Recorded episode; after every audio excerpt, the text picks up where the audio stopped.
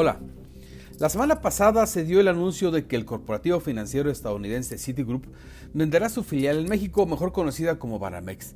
Y según algunos cálculos, esta operación se hará en aproximadamente 15.500 millones de dólares.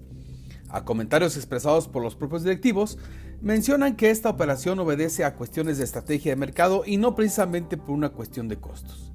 Banamex ha estado presente en el sector financiero a lo largo de tres siglos Vio luz un 2 de junio de 1884 con la fusión de dos bancos de aquel entonces, el Banco Mercantil Mexicano y el Banco Nacional Mexicano, y nace finalmente como Grupo Financiero Banamex en agosto del 2001 como resultado de la compra que hace Grupo Financiero Citigroup, quien hasta la fecha mantiene a la institución dentro de los tres primeros lugares en instituciones financieras en México. Actualmente, Citibanamex mantiene el 16% del mercado de crédito al consumo, segundo lugar después de BBVA.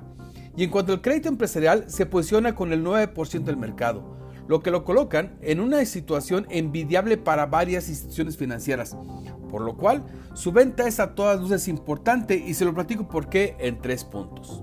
Primero, aun cuando la institución ha mencionado que la venta se da por una estrategia general del grupo, hasta la fecha no existe empresa alguna que esté generando buenas utilidades y cuya estrategia sea dejar el negocio.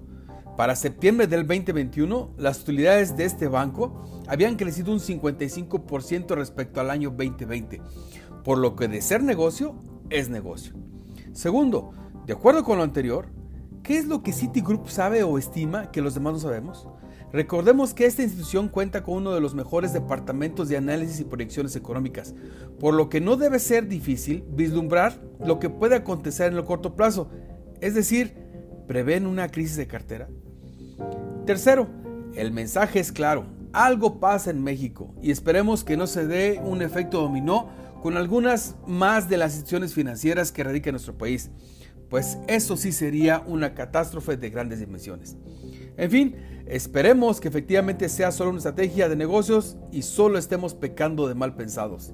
El tiempo lo dirá. Lo invito a que me siga en redes sociales. Estoy en Twitter como arroba oliver-arroyo. En Instagram como el arroyo. Lo invito a que escuche mi podcast Economía y Finanzas Otra Opinión a través de Spotify. Y por supuesto que lo invito a que lea mi colaboración en www.globalmedia.mx.